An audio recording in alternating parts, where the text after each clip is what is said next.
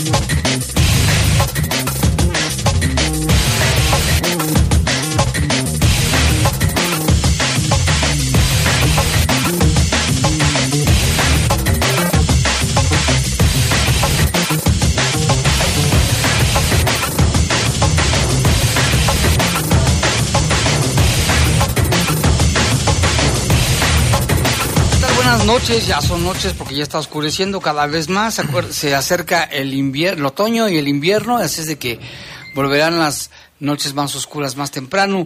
Les saludamos con mucho gusto aquí en esta emisión de Bajo Fuego de este lunes ya, 18 de septiembre del año 2023. Saludamos con mucho gusto a nuestro compañero Jorge Rodríguez Sabanero, que está en control de cabina de noticieros. Y en cabina máster está Brian Martínez y en los micrófonos. Guadalupe Atilano, Jaime, muy pero muy buenas tardes, noches, bienvenido. Ya estamos aquí de vuelta con todas las pilas ultracargadas, ya se me están descargando. El primer día ya se me están descargando. ya la audiencia estaba preguntando que dónde estabas. Que ah, sí, hasta me dijeron que si estaba enfermo, que dónde estaba, que dónde me había ido, que si había renunciado, que si estaba trabajando en otro lugar, que si me había ido a otra ciudad. No, que estamos, fueron vacaciones necesarias. Hace falta. Y también saludamos a nuestro compañero Lalo Tapia, que también ya se fue de vacaciones, ¿verdad? Hace poco te fuiste a los, a los, United States. Ah, eso a principio de año. Y luego fuiste a donde, a México. México. Y luego lo fuiste a Los Cabos, A Los Cabos, sí. Muy bonito. Mírala. Pero muy caro todo. I, know, my friend. Todo, eh, todo en dólares. Y fíjate que algo que creo que debería estar regulado por parte de las autoridades es que realmente tanto en los hoteles y en los lugares revisen bien el tema del, del dólar, porque todo te lo cobran en dólar, obviamente lo cambias a, pesos, aunque es un lugar de México, y te lo cobran a 20 pesos, aunque el dólar está a 17, se aprovechan. 17 y algo, 20 pesos. Sí, se aprovechan. Eso lo mismo pasa en Mazatlán, en Puerto Vallarta, en Cancún. Y los precios están en dólares, por ejemplo, en las tiendas y demás. También en pesos, ¿no? en dólares. ¿En serio? Están los letreros, o sea, los, los precios en dólares y debería estar en pesos y en dólares. Y no es que fui, estaba en pesos y en dólares. Pero... Sí, la mayoría no. Eh. Puro dólar. Pero bueno, vamos, vamos a presentar un avance de las noticias porque pues este fin de semana estuvo bastante violento. Hubo por ahí una persona varios cuerpos este, localizados y también ejecuciones, ¿no, Lalo? Sí, esta mañana en Brisas del Campestre, otra vez la colonia Brisas del Campestre, que está eh, siendo escenario de múltiples asesinatos, este que se registró el día de hoy y uno también del fin de semana. El fin de semana hubo, varios casos también. Y el del Panteón que estuvo, hasta lo metió en una, en una caja de madera. Sí, en el Panteón San Nicolás se encontró ese pues partes, restos humanos en una caja, luego se localizaron otros en San Miguel, en San Miguel y en el parque, bueno, en el parque se encontraron las piernas. Pero y también no hubo otro cuerpo. si corresponden al, a la misma persona. No, en... no, está en investigación. De hecho, ni siquiera confirma la fiscalía si es hombre o es una mujer, alguna característica absolutamente, pues nada, nada más dice que se encontraron fragmentos. Pero cuánta crueldad, ¿no? No, demasiado. Son De tirar- crímenes o delitos atroces, cada vez más. Tirar los restos por donde quiera. Cada vez, ¿cómo se dice? Pues sí, más atrocidades, ¿no? Más También el, el calcinado de piletas, Lalo, ese también. Sí, en la colonia Piletas, ahí por el río Mariches, que también ya han habido, ha habido varios casos ahí en la zona de Piletas que se han registrado. Y también dos agresiones, bueno, dos casos el sábado por la noche de dos hombres que fallecieron en el hospital mientras eran atendidos. Uno en la colonia Los Olivos, que también la colonia Los Olivos es otro de los focos que se han registrado Focos rojos. focos rojos y otro en Valle de Señora. Y reportan autoridades estatales saldo blanco en los 46 municipios por las fiestas patrias. Y más de 49 mil personas disfrutaron de los eventos de los festejos patrios aquí en León y también fue saldo blanco. Y buscan al hombre que salió de su casa desde hace tres semanas. Padece de sus facultades mentales. En un ratito más le daremos los pormenores. Y Jaime Gallardo Saavedra, presidente de la Mesa de Seguridad Ciudadana, pues dice, reconoce que han aumentado los casos de extorsión presencial, pero muchos de ellos no se denuncian porque tienen miedo a represalias, van, los amenazan, les quitan el dinero y dicen que si denuncian así les va a ir. Entonces ese es uno de los principales motivos por los cuales no hay denuncias. De estas noticias y otras más le tendremos en los próximos minutos aquí en Bajo Fuego. Vamos a hacer una breve pausa y regresamos.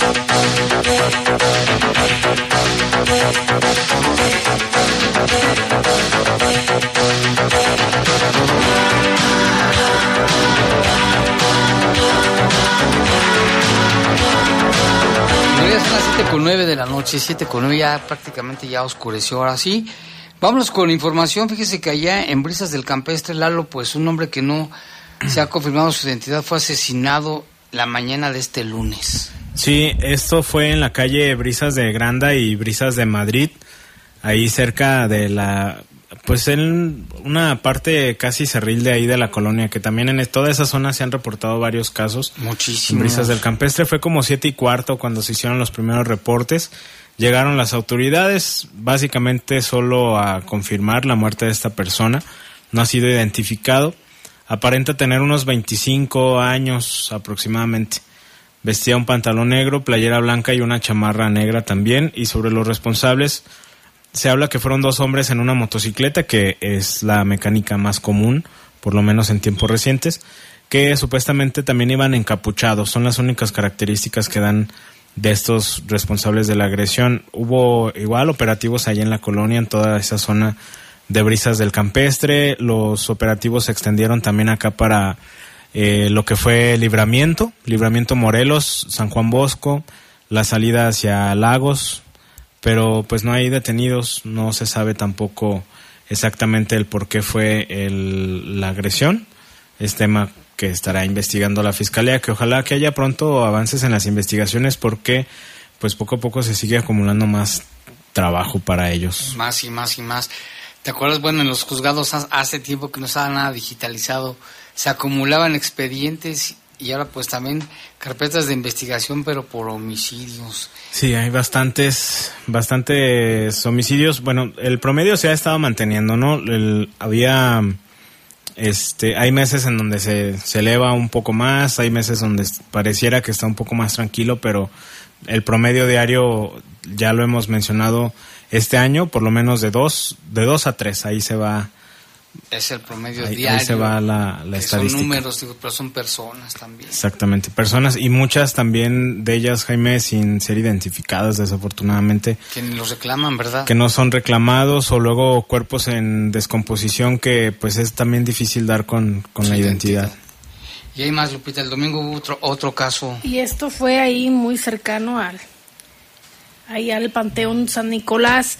Fue la mañana de ayer cuando se localizaron restos humanos dentro de una caja frente al Panteón ya mencionado, poco antes de las 8 de la mañana de ayer, donde se realizaron los primeros reportes a través de la línea de emergencias. Ahí hablaban sobre la localización de una caja de madera con restos humanos. Fue en la calle Doctor Hernández Álvarez y Boulevard Mariano Escobedo. De inmediato se movilizaron las autoridades para confirmar este hecho Por ello, la zona fue acordonada, se realizaron los protocolos correspondientes y de acuerdo con lo informado por parte de la Fiscalía Estatal, no se ha determinado si era hombre o mujer. Peritos realizaron las primeras investigaciones y posteriormente los restos fueron trasladados al Servicio Médico Forense para la necropsia de ley. Sobre los responsables aún no se tienen datos. Seguramente estarán checando ahí las cámaras, Lalo y Jaime, para ver quién depositó esa caja que en su interior tenía restos humanos. Y sobre esto también el caso del enmaletado, Lalo. Sí, eh, también ahí muy cerca en la colonia San Nicolás, en la calle Río Balsas. Eh, esto como a las 10.30 de la mañana de ayer domingo se reportó también la localización de un cuerpo dentro de una maleta. Se movilizaron las autoridades, hizo todo este protocolo. No se sabe tampoco precisamente lo que mencionamos ahorita, si es un hombre o si es una mujer. La fiscalía no lo confirma, pero bueno, a simple, así como se veía, parecían hombres. También el del Panteón, o sea, parece un hombre, pero pues a veces que, sí es difícil a, a, simple vista, pues. Eh, de este caso, pues tampoco se sabe nada de los responsables, únicamente pues hizo ahí todo el, el, este protocolo que ya conocemos, el cuerpo fue llevado al CEMEFO para la necropsia, pero sin avances tampoco en la investigación. ¿Cuántos enmaletados han, ocurrido? Ya, la otra vez llevamos la cuenta, eran cinco, pero ahorita ya creo que ya son más, ¿no? Sí, van varios, van varios ya casos que se han registrado de manera similar. En maletas como tal, como de viaje. Y recuerdas también uno que para acá, para las joyas, una de estas maletas que usan para las pacas de ropa. También, ah, sí, de esas grandes, de lona. Exacto. Más los que han estado encobijados o bien únicamente en bolsas. En bolsas Los negras. Emplayados. O, emplayados. Cierto. Y en San Miguel también otro caso y similar, ¿eh? porque en, un cesto de basura del parque de San Miguel, ahí en el jardín, Lalo, sí. en, el mero, en el mero jardín fueron localizados restos humanos durante la mañana de ayer. De acuerdo con lo informado por las autoridades, se localizaron las piernas de una persona sin que hayan determinado si se trata de hombre o de una mujer. El reporte sobre la localización de los restos se realizó al filo del mediodía en el parque ubicado en el Boulevard Torreslanda y calle Independencia, pues en el jardín conocido y tradicional jardín de San Miguel. ¿Quién se iba a imaginar ahí que hubiera cosas de estas? Aunque no se ha determinado presuntamente, podrían ser las, las piernas de algunos de los cuerpos localizados más temprano, que puede ser el del Panteón, no Lalo, y el de y el otro que está muy cerca de San Miguel. Sí, cualquiera de los dos. Probablemente sea el del Panteón, pero estamos suponiendo. Sí, porque se hablaba de tres cuerpos, pero sí. no se puede hablar nada hasta que la fiscalía dé a conocer. Por lo menos de este sí se confirma que solo eran las piernas. De los otros no se sabe. De los otros no se sabe exactamente qué, qué, qué partes eran. Y un hombre fue asesinado a balazos, esto fue en los límites de la colonia Valle de Señora y San José del Consuelo. El hecho se registró alrededor de las 12.30 de la tarde de ayer en la calle Nitrógeno cerca del cruce con Silicio. Sobre los responsables no se sabe nada. Vecinos del, del lugar reportaron a las líneas de emergencias este hecho. Decían que escucharon detonaciones producidas por arma de fuego y posteriormente ya llegaron los elementos de policía para checar el área. Al ver al hombre herido se solicitó eh, la ayuda de paramédicos para brindar los primeros auxilios, sin embargo, ya nada se pudo hacer, ya, ya se encontraba muerto. De manera preliminar, la víctima fue identificada como Juan Carlos y hasta ahora se desconoce el móvil de la agresión y tampoco hay detenidos en este caso. Y hay más, la localizado también. Sí, mencionábamos ahorita al inicio que el sábado dos hombres fallecieron mientras recibían atención médica después de estas agresiones con armas de fuego que se registraron en diferentes colonias. El primero fue la tarde, aproximadamente a las 4, en la calle Esperanza Iris y Manuel Herrera, ahí en la colonia Los Olivos. Ahí se confirmaba la agresión contra un hombre conocido como Juan Pinoles, de 28 años. Está identificado como Juan Manuel. Dos hombres en una motocicleta fueron los que le dispararon. Los paramédicos lo llevaron al hospital y ahí se confirmaba su, su fallecimiento.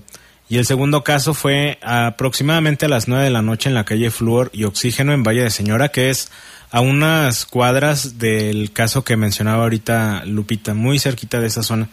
Ahí esta persona eh, fue identificada como Ángel de la Luz, de 20 años. Fue agredida también por dos hombres en un vehículo de color gris. De igual forma fue atendido, trasladado a un hospital y ahí se confirmaba su fallecimiento. En ambos casos, pues intensos operativos por parte de policía, Policía Municipal, la Guardia Nacional, también el Ejército se une a los operativos, pero sin resultados, desafortunadamente. Híjole, y en Brisas del Campestre, otro caso, ¿no? Sí, en Brisas del Campestre, también como a las 3.30 de la tarde, ahí en este camino al relleno sanitario, que también se han registrado varios casos a la altura del Boulevard Balcones de la Joya. Ahí se localizó el cuerpo en avanzado estado de descomposición de una persona de manera preliminar, supuestamente eh, podría ser un hombre, aunque pues nada, nada confirmado por parte de las autoridades. Eh, no confirman el tipo de lesiones que presenta, sin embargo, la investigación la tiene la Agencia de Investigación Criminal, precisamente. O sea, probablemente sí se trate de un homicidio. De indicios que se hayan asegurado en el lugar no confirman nada, porque tampoco se sabe exactamente cuánto tiempo tenía de, de haber fallecido esta persona. Estaba, eh, pues sí, en avanzado estado de descomposición. Ya muy avanzado, ¿no? Con estos calores y, la lluvia. Y la lluviecita del fin de semana. ¿Y el caso del calcinado de piletas? En piletas, también el día sábado, este más temprano, Jaime, como a las 8 de la mañana, en la calle Iztaccíhuatl y Asturias, ahí cerca del arroyo Mariche, se localizaba el cuerpo de un hombre no ha sido confirmada la identidad. Hay algunas versiones ahí que señalaban que era una persona en situación de calle que merodeaba la colonia Piletas, aunque no ha sido confirmado por las autoridades. De igual forma, no se confirmó qué tipo de lesiones presentaba, pero pues obviamente tenía huellas de violencia. Con los rastros de calcinaciones más que suficiente para para saberlo, ¿no? nada más Nada más faltaría saber si tiene lesiones de arma blanca o arma de fuego. Ya sería cuestión de que las autoridades lo confirmaran. Hasta el momento, pues absolutamente nada de, de avances en las investigaciones y con estos mencionábamos ahorita suman eh, 52 los asesinatos que se han registrado en la ciudad a expensas de saber si es que pudiera aumentar el número de homicidios Jaime, en caso de que se confirmaran que estos restos eh, pertenecieran, eh, los que hablábamos hace un rato de que se localizaron ayer, que fueran de dos, más de dos personas. Sí, este número de fallecimientos, estamos viendo una lista que es la que hace Vanderkamp, donde, bueno, pues se ven muchas colonias donde repiten, ¿no? Por ejemplo, en San Nicolás, en, Ciudad Satélite, en la Merced, en Héroes de León, en Santa María del Granjeno varios casos, ahí en, San Juan Bosco también, en Los Olivos, ¿te acuerdas de ese caso, Lalo, de Los Olivos? En, Valle de San Nicolás, Los Castillos, Brisas del Campestre, Santa del Granjeno otra vez, Riberas de Barceló, Jardines de Jerez, Piletas, Brisas del Campestre, Valle de Señora, San Nicolás, San Miguel. En varios de estos se repiten los casos, son uno o dos casos, ¿no? Sí. Y bueno, pues ahí está esta información. No sé si vamos a un corte, Jorge. Sí, un corte y volvemos con más aquí en Bajo Fuego. Reportes, comentarios, sugerencias. Comunícate a los servicios informativos de la poderosa RPL vía WhatsApp al 477-495-1839. 477-495-1839. 7 con 24 minutos y vámonos con más información. El caso comentábamos antes de entrar al aire otra vez del caso de los niños asesinados en San Francisco del Rincón, Lupita. Sí, de acuerdo a, información que maneja el otro enfoque, dos niños de 7, hay quienes dicen que 6, 6 y 11 años, aquí dice que 7 años de edad fueron asesinados en un tiroteo directo ahí en la colonia Morelos su padrastro, identificado como Julio, resultó herido. Según algunos reportes, sujetos armados llegaron a la calle Tamaulipas y comenzaron a disparar. Las balas alcanzaron a los menores que trataron de huir del lugar. Al parecer, el hombre de 40 años, identificado como Julio, era, era el objetivo del ataque y, de acuerdo con los vecinos, es padrastro de los menores fallecidos. Elementos de la Policía Municipal acudieron para resguardar el perímetro hasta que llegaron los elementos de las fuerzas estatales y federales. Tras los hechos, el alcalde de la ciudad, Antonio Marún, condenó el hecho y dijo que su gobierno colabora con la Fiscalía General de Justicia del Estado de Guanajuato para que se logre el esclarecimiento de este doble homicidio. Que han sido varios casos, ¿no? De niños, víctimas colaterales ¿Te acuerdas también de un, de un niño que, murió porque el, el, objetivo era su tío? Ahorita no recuerdo dónde fue. En el Cuecillo. En el Cuecillo, aquí en León, ¿verdad? sí, estos son los límites entre el Cuecillo y la otra colonia que no me acuerdo cómo se llama. Creo que sí, Kilian. Y en San Francisco... Eh, ya ha habido otros casos. Ya ha habido otros casos en más reciente en agosto, un niño de 12 años que falleció. Francisco Leonardo, de 12 años, que también falleció eh, tras una agresión hacia balazos. Y en ese caso había otros, otros niños que se encontraban en ese lugar, ¿no, Lalo? De este en particular creo que no. Es que ha habido varios ahí en San Francisco del Rincón, varios casos. Mencionábamos de uno de... El, el, que dices es donde estaban jugando fútbol, y que también este dispararon y murieron dos, si no mal recuerdo. Así es. Y bueno, en otra información, fíjese que se presentó aquí en las instalaciones de la poderosa la señora Rosa María Calderón. Ella busca a su hijo José Morales Calderón, de 32 años de edad, que desde hace tres semanas salió de su casa, ubicada en la calle Cuernavaca 105 en la colonia Kilian. Ella dice que son originarios de Celaya y se vino a trabajar a la feria, pero ya se quedó a vivir aquí y vende bueno, pues comercia botanas ahí junto con su hijo. Su hijo tiene un padecimiento mental a raíz de que allá en Celaya cayó del tren y se golpeó. Se trata de José Morales Calderón, de 32 años de edad, quien padece de sus facultades mentales, trae un parche en el ojo izquierdo, usa cabello corto de los lados, como se está utilizando ahora, usando ahora no lo así rapado de aquí. Vestía camisa roja con blanco y negro, un pantalón azul de mezclilla y sandalias. Cualquier informe al 911 o al teléfono de la Fiscalía 477-888900. Él es delgado. Y su mamá del joven, la señora Rosa María Calderón, y su hijo Byron, estuvieron aquí y nos narran cómo es que desapareció este joven y piden ayuda a los radioescuchas para encontrarlo. ¿Cuál es, ¿Cómo se llama? Rosa María Calderón Pérez. Dígame, ¿qué, ¿qué le pasó a su hijo? ¿Qué pasó? Se me salió de la casa y lo fui a reportar allá a desaparecidos y me están ayudando, según ellos, este, me están ayudando. Yo quiero que me hagan el favor de ayudarme a buscarlo porque él padece de sus facultades. Se llama Jairo Morales Calderón, tiene 32 años, él nomás se le va, camina y camina y risa y risa. Me gusta mucho leer la Biblia donde ve una iglesia o ve a harta gente se, se arrima. ¿Desde cuándo se salió? Tiene, va a cumplir mañana tres semanas. ¿Cómo andaba vestido? Traía una una camisa de encima que decía un, de este de Doritos. Y traía una camisa negra. Traía una camisa negra cuadrada, blanca. Ah, no era blanca, sí es con, con, figuritas negras y era blanca la camisa. ¿Y el pelo cómo anda así, así corto? No, lo trae más cortito de aquí, así recortado de aquí. Así es su pelo, pero de aquí recortado. ¿Y perdió un ojo? Sí, no tiene un ojo. ¿El, el ojo izquierdo o el derecho? Es el izquierdo. El izquierdo. ¿Y por qué le pasó eso? Se cayó del tren y se me pegó en la cabeza. y... y desde ahí quedó mal. Es que ¿Ya se le había salido antes o no? Mm, no. se me salió una vez, pero um, yo tuve que mandar a, una foto. El llanerito allá en Celaya me, hizo favor ah, de, pasarlo ahí en, el internet o no sé cómo se llaman esos. Ajá, esas cosas.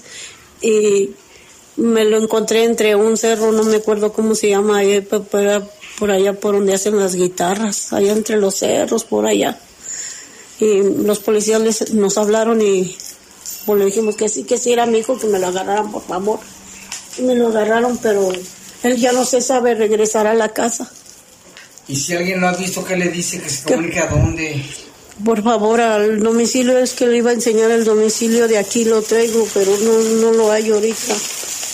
A ver, con Carlita. ¿Tú no sabes dónde, la dirección donde viven? Eh, es la Cuernavaca por la central de los camiones. ¿Pero qué número de la calle Cuernavaca? 105. Calle Cuernavaca 105. Cinco, 105. un teléfono celular o algo? Sí, aquí El traigo. mío, el mío. A ver, ¿cuál es? Es, es 477-527. 0053. O al 911. Si él los está escuchando o si alguien lo ha visto, ¿qué les dice, señora? Que por favor me ayuden, que me, que me ayuden a encontrarlo, por favor. Están bien preocupados, ¿verdad? Ay, no, mi hijo. Es que compré 23 hijos y pues ahorita. Es que yo fue en eso cuando yo me, yo me metí a bañar y él me había dicho, vámonos a pedir, pero le dije, yo no, yo no me voy a ir a vender. Y en eso fue cuando me metí a bañar y después escuché un, un, como un, así que se dio un azotón y él pues se había brincado. Fue cuando, Ah, se salió de la casa. fue cuando ya Sí, se, se me había salió de la casa. Háganme favor de ayudarme, por favor. A ver, entonces aquí dice... Ese es el número que doy. Sí, de la, de la Procuraduría, ¿verdad? Ujú. 477-788-8900, extensión 72008. Pues ahí está esta eh, información que nos dan, ojalá si alguien lo ha visto, pues una, una- su principal característica es que tiene un parche en el ojo izquierdo. Si alguien lo ha visto, favor de reportarlo. Tal vez a lo mejor esté con, no sé, con alguna familia, en alguna iglesia cristiana, en algún anexo. Ojalá que lo encuentren y cualquier información, pues también aquí nos lo pueden hacer llegar. Y por cierto, le mandamos un saludo al taxista Raúl Guevara, del taxi número económico 3345, quien trasladó a la señora a las instalaciones de la poderosa RPL y luego los llevó de regreso a su casa. Él dijo que los abordó, la andaba la señora pues buscando para presentar la denuncia y demás. Y dijo, pues los voy a llevar a la poderosa y les pueden echar la mano y así es como los trajo para acá. Muchas gracias a, al taxista Raúl Guevara.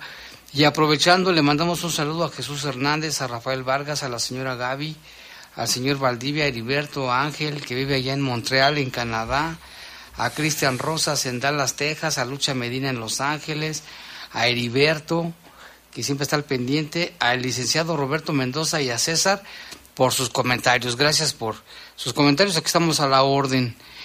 Pero hay más información, Lupita, Sí, en, en, se da el coordinador. A ver, déjeme checarlo, acá está. Ya, el coordinador general de la Mesa de Seguridad y Justicia, Jaime Gallardo Saavedra, reconoce que en León han aumentado los casos de extorsión presencial, pero que muchos no denuncian por temor a represalias. Vamos a escuchar.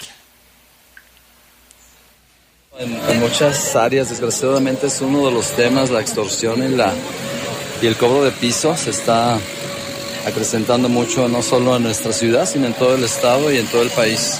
Es uno de los nichos importantes que está tomando la delincuencia para obtener recursos y eso tenemos que estar muy, pues muy activos y muy pendientes para denunciar y, y exigir a la autoridad este, una reacción efectiva para que eso ya no siga sucediendo. Sí, sí, sí, sí existen. No tan, tan fuerte como está en otras ciudades como Celaya, etcétera, pero, pero sí se ha visto incremento. Es uno de los delitos que desgraciadamente también no, no se denuncian y la cifra negra es muy grande. Antes era extorsiones telefónicas donde la mayoría de las ocasiones pues la gente ya eh, habituada a esto, pues ya, ya colgaba y ya denunciaba al 089, etcétera. Pero ahora desgraciadamente ya empiezan a haber este, extorsiones eh, personales, entonces esas son las que las que afectan muy fuerte a, la, al- ciudadano. ¿no? Es, es en toda la ciudad, pero principalmente buscan en sectores comerciales o zonas como Zona Piel, este, Miguel Alemán, algunos profesionistas, van, van cambiando el, el giro, pero van seleccionando, pero aleatoriamente, o sea, no hay una, una lógica en, en su, en, en sus selecciones a quién van a extorsionar. Muy pocas, muy pocas, sobre todo. Por, por miedo. Siempre cuando son presenciales las extorsiones hay el miedo de, de una represalia y las ha habido en otras ciudades y, y la gente tiene miedo, ¿no? La falta de denuncia, aparte del miedo, pues es que la gente piensa que es perder el tiempo, que no va a pasar nada. Este, en fin, esos son los principales motivos para que la gente no denuncie. ¿Esto ustedes lo han, lo han expuesto en las mesas de seguridad? Sí, sí, se, se platica muy seguido de este, de este tema, entre muchos otros, porque hay muchos temas importantes que tenemos que, que actuar con la autoridad para que eso se vaya resolviendo.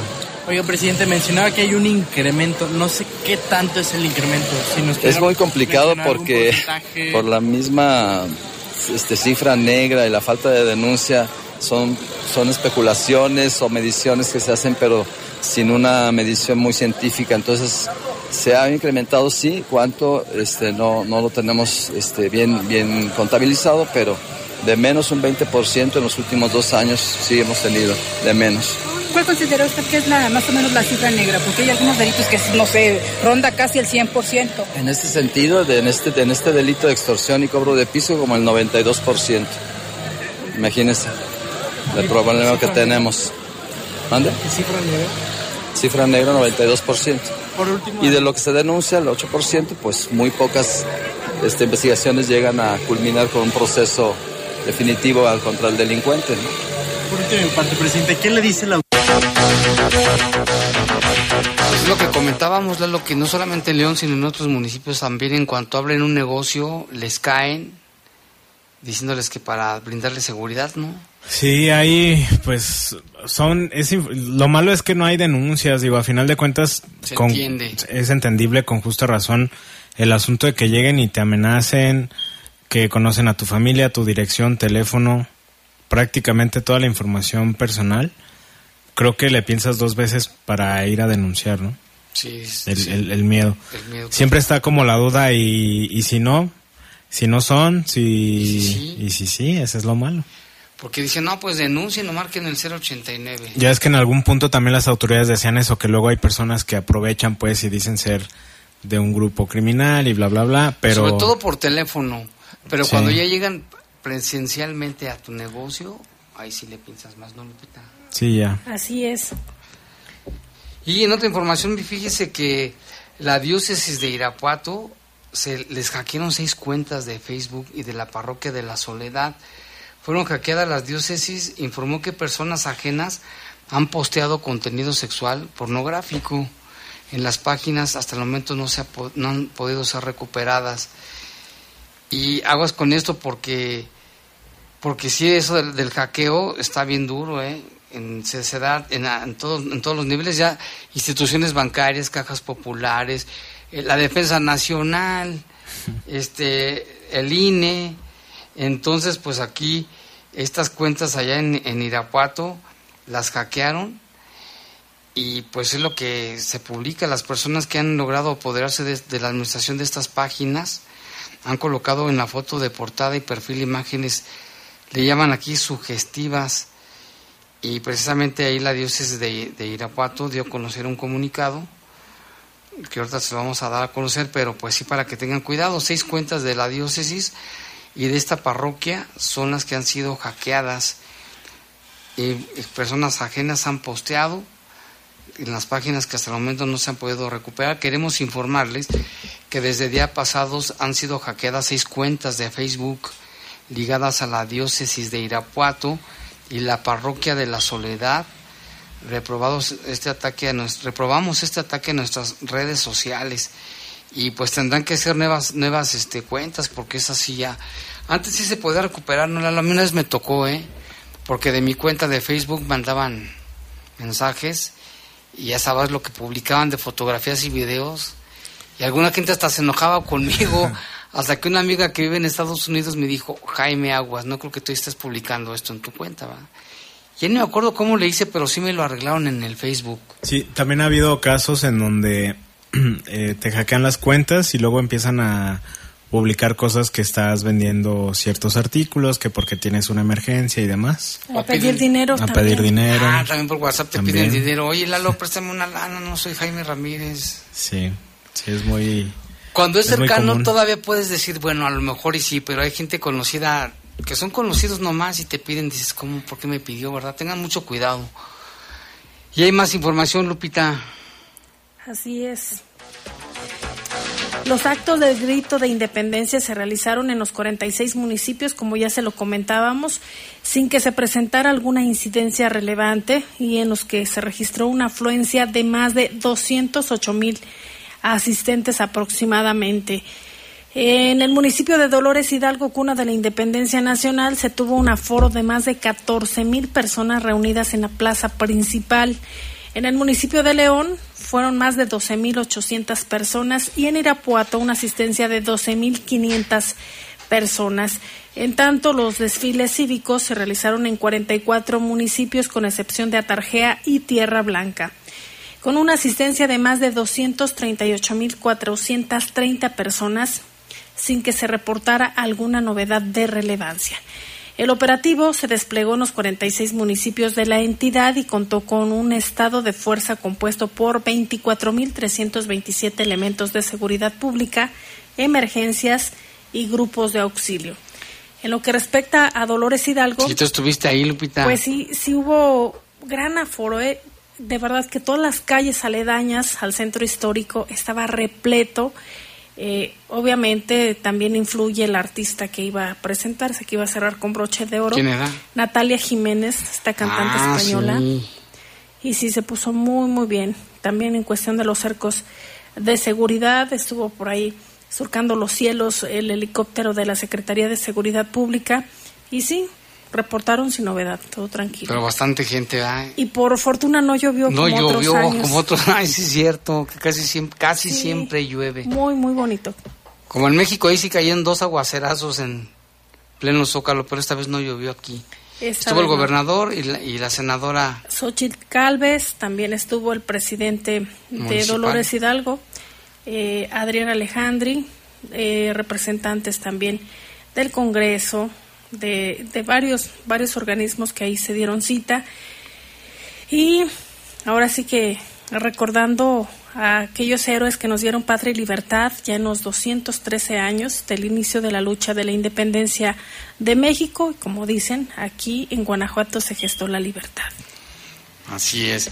Y en más de este tema, fíjese que el dispositivo de seguridad estuvo apoyado con operaciones tierra-aire con cuatro aeronaves de las Fuerzas de Seguridad Pública del Estado y, y- la base de mando en la ciudad de Dolores Hidalgo, cuna de la independencia nacional, así como de más de cuatro mil vehículos entre patrullas, motocicletas, unidades de primera respuesta, grúas, cuatrimotos, ambulancias, motobombas, camión de bombeo y cisternas.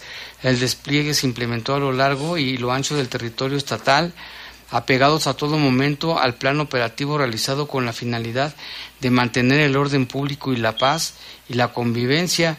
Las instituciones participantes en el dispositivo fueron pues la Secretaría de Seguridad Pública del Estado, a través de la Comisaría General de las Fuerzas de Seguridad Pública del Estado, Sistema Estatal C5, la Coordinación Estatal de Protección Civil, además de la Fiscalía, participaron la Sedena, Guardia Nacional, Fiscalía General de la República, Centro Nacional de Inteligencia, las 46 corporaciones de policía y tránsito municipal, el Sistema de Urgencias del Estado de Guanajuato, el SUEG, las unidades municipales de protección civil, Cruz Roja, bomberos, grupos voluntarios y de apoyo. Y aquí en León, Lupita, pues fueron bastante gente también, ¿eh? Bastante, porque aparte, en, en la cuestión musical hubo dos bandas muy buenas. ¿Quién?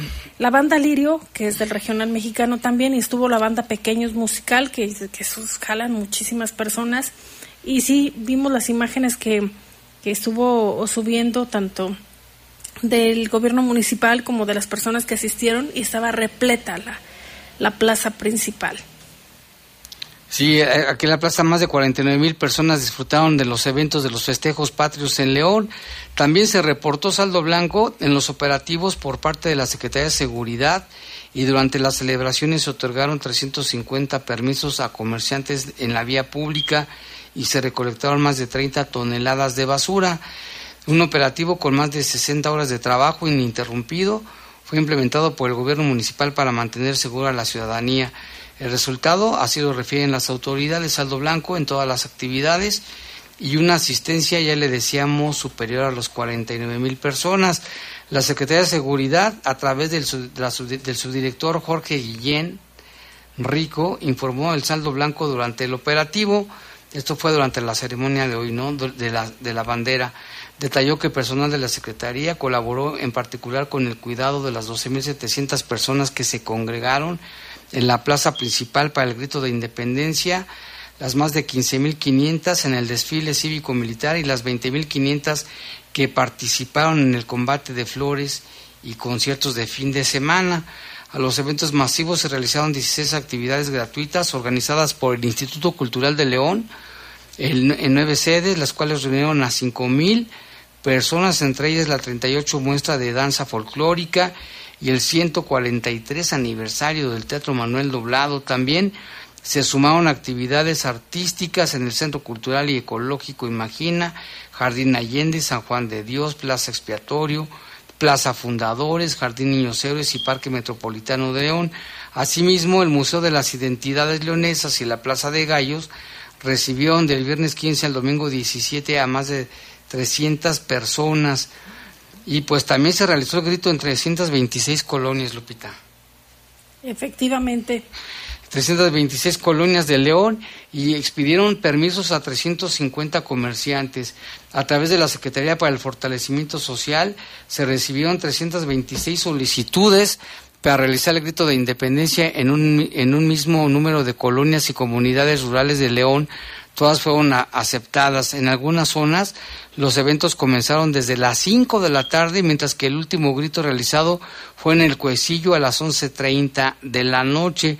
Los eventos fueron realizados en las siete delegaciones del municipio que son Cerro Gordo, Las Joyas, San Juan Bosco, Del Carmen, San Miguel, Cerrito de Jerez y El Cuecillo.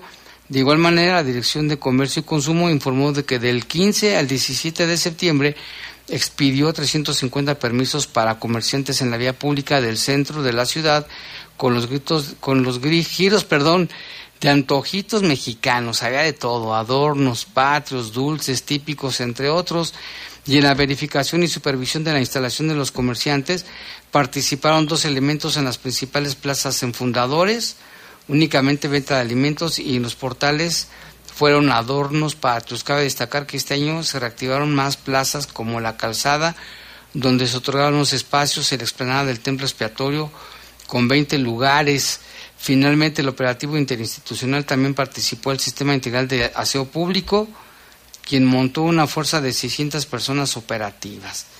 Pues ahí está esta información. Y también este fin de semana elementos de protección civil rescataron un halcón, mismo que ha sido ya valorado y se encuentra en buen estado.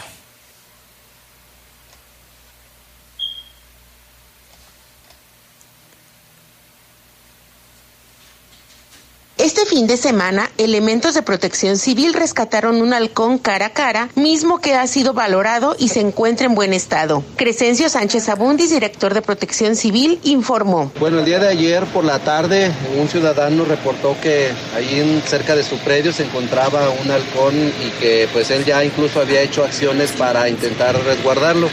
Al arribo de la unidad, efectivamente, el señor ya lo tenía bajo resguardo y nos fue entregado pues para darle su atención.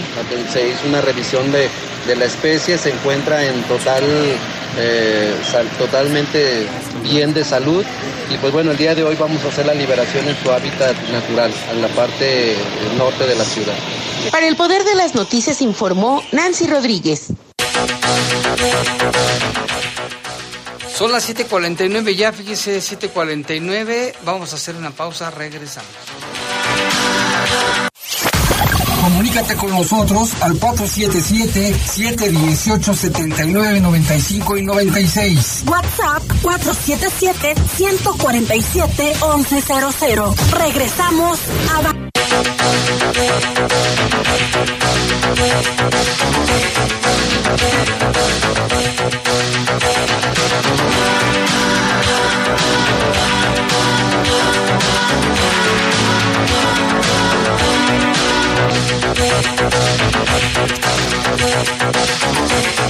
Ya son 7.53, vamos a más información, Lupita. Y el día de mañana, 19 de septiembre, se conmemora el Día de la Protección Civil y aquí en el municipio de León ya hubo algunos alguna ceremonia y también eh, entrega de equipamiento. Tenemos la información con nuestra compañera Nancy Rodríguez. Conmemoran Día Nacional de Protección Civil. La Plaza de los Fundadores fue escenario de los honores a la bandera, que en esta ocasión se colocó a media asta en señal de duelo y también se conmemoró el Día Nacional de Protección Civil. Durante la ceremonia se guardó un minuto de silencio en memoria de las víctimas que fallecieron el 19 de septiembre de 1985 y 2017 y se entregaron reconocimiento a los elementos de protección civil que han intervenido en diferentes acontecimientos para salvaguardar la seguridad de los leoneses. Durante la serie Bravo, secretario de Seguridad del municipio, señaló. Decía hace un momento que es una corporación con más, con, mucho más nobleza y con mayor nivel de reconocimiento. Y eso es porque el servicio es para todos, no, no solo para la ciudadanía, sino también en el rescate y protección de todos los seres vivos animales de distintas especies que han, que han sido atendidos y puestos a salvo. Mis compañeros de protección civil, de quienes estamos orgullosos, trabajan en distintos ámbitos para cuidar a los leoneses. Estamos en un equipo, contamos con un equipo de buzos que es de los mejores a nivel nacional. Nuestros paramédicos forman parte de un sistema sólido e integral de coordinación y regulación de urgencias médicas.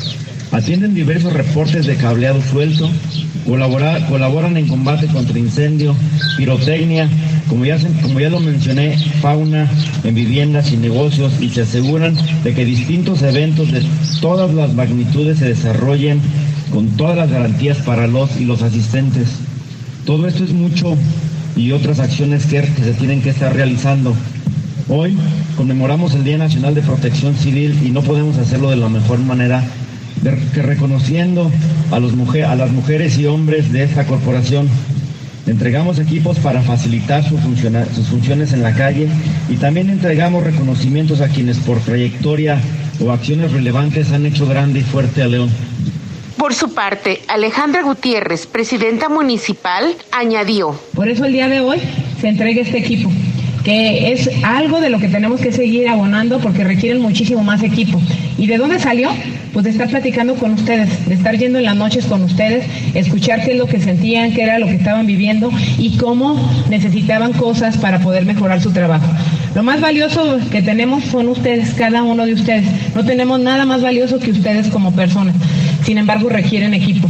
Y sé que esto es un avance, pero que todavía nos falta más. Y algo que también es importante es reconocer que hacía falta también incremento de sueldo. Y que era, decían, ¿por qué nada más a, los, a nuestros compañeros de policía, nuestros compañeros de seguridad vial, a los bomberos y nosotros, qué pasó? Porque aquí tenemos de entrada doctores de primera, ingenieros de primera, operativos de primera que se entregan para poder evitar el dolor evitable de nuestra ciudadanía. Y también tenemos mucho camino por andar, todavía tenemos que hacer más por ustedes, porque ustedes se entregan a nosotros, porque ustedes están dedicados a cuidarnos y a protegernos. También se hizo entrega de equipo especializado para que el personal tenga las herramientas para hacer mejor su labor. El titular de Protección Civil, Crescencio Sánchez Abundis, agradeció el apoyo recibido y abotonó a la alcaldesa como elemento activo de protección civil y finalmente agregó. Comentarle que hemos recibido unos equipos que van a ser de mucho valor y, y que estaremos utilizando para proteger y servir a la ciudadanía. Entre estos equipos se destacan generadores eléctricos, bombas de, extracción de agua, mascarillas faciales de, cara completa y destacamos equipos importantes como son aquellos aquellas pantallas que son ultrasonidos.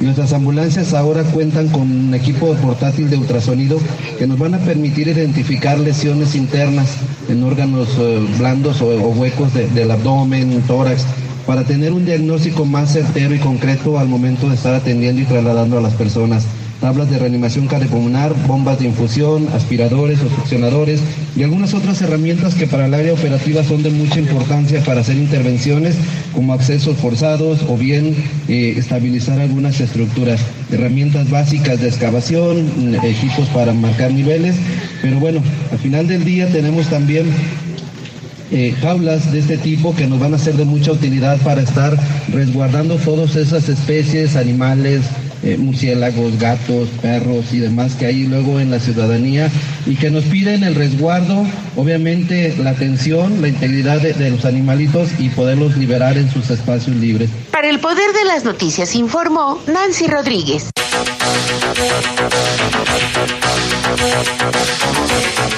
Está esta, esta información importante. Ya hoy vimos precisamente la bandera mediasta, porque mañana nos decía Crescencio Sánchez. Sánchez, Sánchez Abundis que mañana es, que es el día, el día 19 de septiembre, de que se, se, im- se implementó el día del, del De la protección de civil. protección civil, que van, iban a estar bien cargados de trabajo. Esperemos que no vaya a temblar mañana. Ojalá que no, pero sí es importante que todas las personas que tengan la oportunidad participen en este tipo de simulacros, que lo tomen en serio, porque también se mide el tiempo de reacción.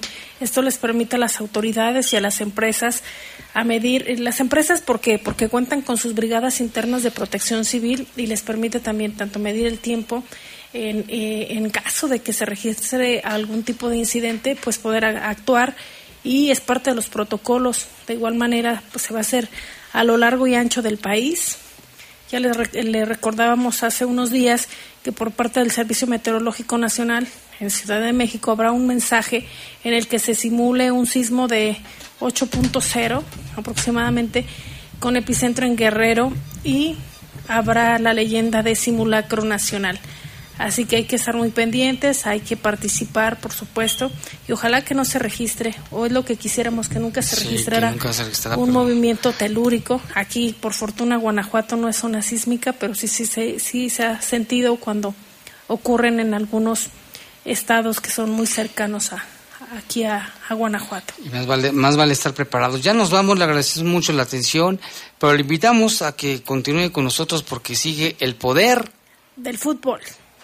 Los servicios informativos de la poderosa RPL presentaron El noticiario policiaco de mayor audiencia en la región. Bajo Fuego. Gracias por tu atención.